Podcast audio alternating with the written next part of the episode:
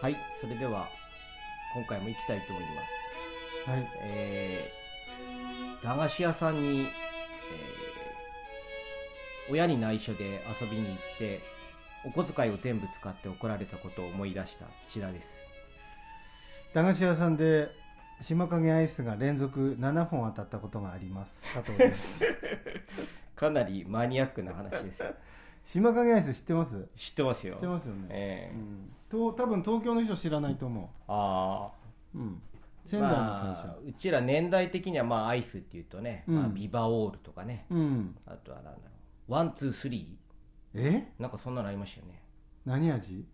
何味いろんな。味ありましたよなんかこう、まあ、普通当たりって1本じゃないですか、うん、うん。でも2本当たりとかあ3本ー当たりとあかったね。ありましたよ、太っ腹だね。うん多分今考える景と景品法にもしかしたら今引っかかっちゃうのかもしれないけあど、ね、そんなそんな時代？うん今はもしかしたらうんなんか今ないから、うへんえ。まあ私たちの時代的にはそうですよねまあねうん、そうですね。まあのなんでこんな話になったかっていうと、うん。まああのまあ、佐藤さんは、まあ、今あの、まあ、沿岸地域であの子どもたちを、まあ、元気にしようという活動を、まあ、うんされてるということで、まあ、ちょっとそこを聞きたいなと思いましてですね。ほう。まマジまあですか。どんええどんな活動をされてるんですかね、まあ、今まで全くこう詳しく聞いたことがなかったので。はいはい、はいえっ、と一応なんか名前は、えー NPO 法人ハマワラスっていうまあ名前でおーハマワラスっていうのは浜っていうのはまあ海辺の浜のことでワラスっていうのはまあ日本語で言えばわらしはい、だからキッズ・オン・ザ・ビーチ みたいな意味でまた英語が来まいし やたよいやいやいやでで結局東北弁分かりにくいじゃないですあか、ーいやまあやっぱりね、まあ、近々ハワイに行く方は、うんいやいやまあ、違いますよね。いやいやもう本当に嫁さんの苦虫潰しちゃうの顔が、まあ、それはどうでもいいですけど、えーでまあその浜ワラスっていう、まあ、どっちかっていうとこのなんか悪ガキみたいな、はいはいなんかちょっと響きのある言葉だと思うんですけど、まあ、結局津波の後に海岸線もまあほとんど、まあ、破壊されちゃったし、はい防潮堤とかなんとかっつってはいいろんなもう工事が入ってるんで、はいまあ、子供たちがこう海で遊ぶ場所もないし、はいなんていうの機会もない、そうですねう。ん、もっと言ったらもう大人がもう子供たちをまあ海で遊ばそうなんていうことがやっぱあの津波以降、まあ、しにくくなっちゃってるんはい、ですよね。はいまあうんありますね。うんまあそれこそまあ直接そのまああのそういった津波を経験したわまあことはない私たちであっても。うんまあ、例えばじゃあまあ海水浴行こうかって言った時、まあ、今だとですね、うんまあ、それこそここの場所から、まああのまあ、あの本当は海水浴場までね、うんまあ、30分もかかんないんですけど、うんうんうんもう今だと、まあ、日本海までね、はいはい2時間ぐらいかけてうんそれこそ、まあ、行く方が多いんですよね。でしょうね、うん、だからあ結局そうなっちゃいますよね。うんうんでもその辺どうですかねこう例えば、まあ、やっぱりこうそういった活動をしていくっていう中で、うんまあ、やはりその例えば子どもたちの、まあ、メンタル面のね、うんまあ、問題だとかこう必ずね、まあ、うん引っかかってきたりとか、まあ、例えばね、うんまあ、そういったのを思い出すじゃないかとかそういったこう批判的な声っていうのはあんまりなかったですか、いや結局いろんなまあ NPO とか子どもらの活動の団体とかもあるんですけどえ宮城県多分宮城県内であの子どもたちを実際に海に入れる活動をしてるのは事実上僕らだけじゃないかなまあ、宮城県っていうとあれかもしれないけどあーこの辺で、まあ、気仙沼界隈であーなるほど、だって結局夏休みなんかになると行行政っていうか学校側もはいまあ海で遊ぶのはまああんまりえーこうあーあれですねなんつってこあーあやっぱりそういう雰囲気うなうんですんね、今もう全然そういうあーまあ、場所自体がもうないしあ海水浴場一箇所だけもうオープンしてるのはもう大島ーあー気仙沼大島だけああそうですよね、うんはい一箇所なんでだからまあ行政側はもうねうんほ他は別に海水浴場としてオープンしてる場所じゃないからう、ん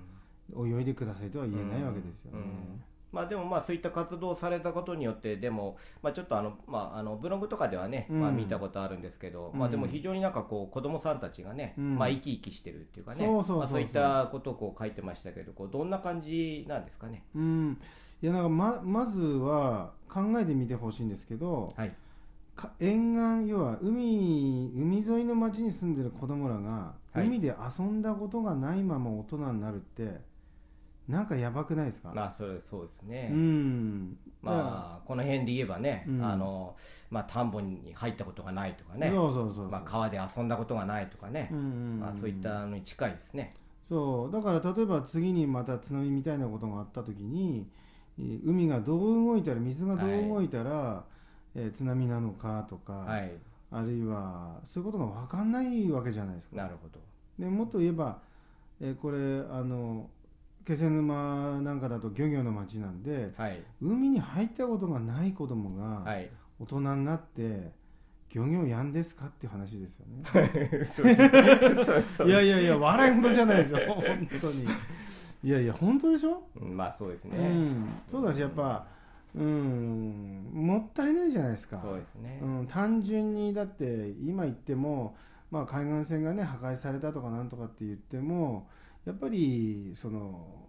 綺麗な景観とかはまあたくさん残ってるわけだしそうですね。うん、なんかどっちかっていうと破壊された破壊されたという分に関しては人間のな都合うん例えば漁港とか、うん、はいはい。鉄道とか、うん、あるいはまあなんかそういった人間の設備的なものが、うんまあ、破壊されたと言われるわけであって、そうですね。でも自然そのものはもう俺正直言って、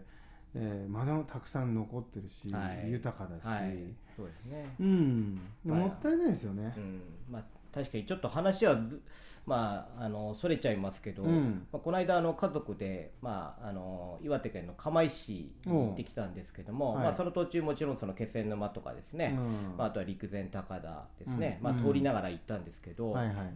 まあ、あの何感じたかっていうとやっぱりあのスーパー堤防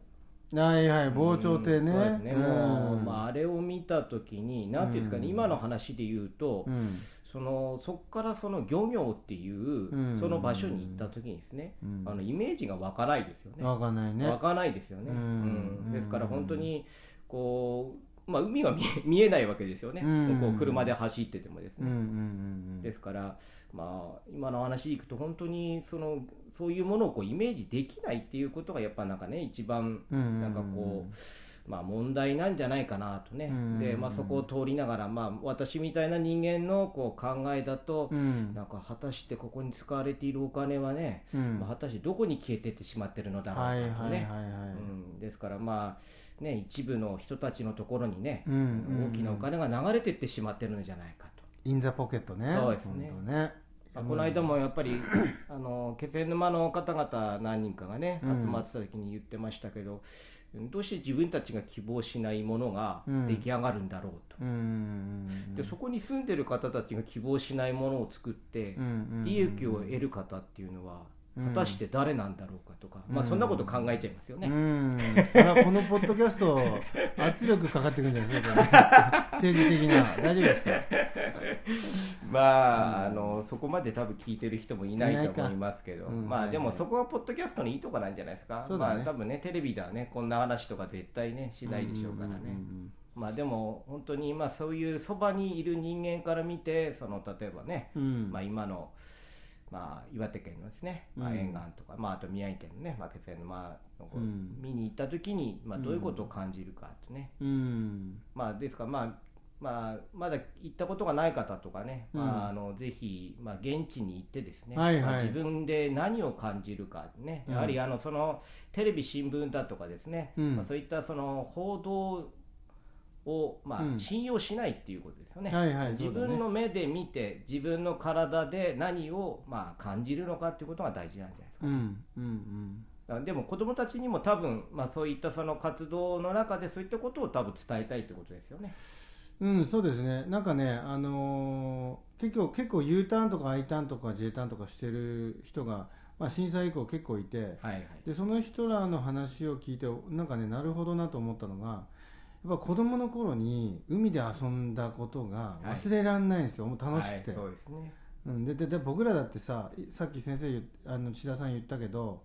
うん、ここからだいたい車で30分ぐらいでしょ、はいはいはいまあ、実家だったらうちなんか15分ぐらいそうででしすょねでどんだけあの夏休みにそうそう海に行きたいかっていう話ですよそうそうそうそうもう本当に毎日どうやっていつそうそうそう海行こうかってだってチャリで行ったよ俺らそうチャリでま行あっチちゃャうリはなかったけども行かたないだやっぱりあのあれですね一番その子供会の行事うんでうんうんそれこそそのあの海のねうんすぐそばの場所にテントを張ってうんはいは泊いまったんですよね最高じゃうないですんかで今だったらもう絶対許されないですよねうんやろ うよいやで逆もにまあ本当にいやでも今やっても楽しいと思いますよはいねはいはういんだからそういうことがねはい結局子供の時代にあったら、そんなそね復興とか未来とかそういう理屈抜きにいや海で遊んだの楽しかったよねとか、そうですまたやりたいよねとか、まあ、もっと言ったらここにやっぱ住みたいよねってそうです思うっていうことが俺大事なんじゃないかなっていう、ねはいなんか今日も真面目な内容でいきましたね2人真面目すぎるな本当 にじゃあ今日はこの辺でえわかりました、はいさよならさよなら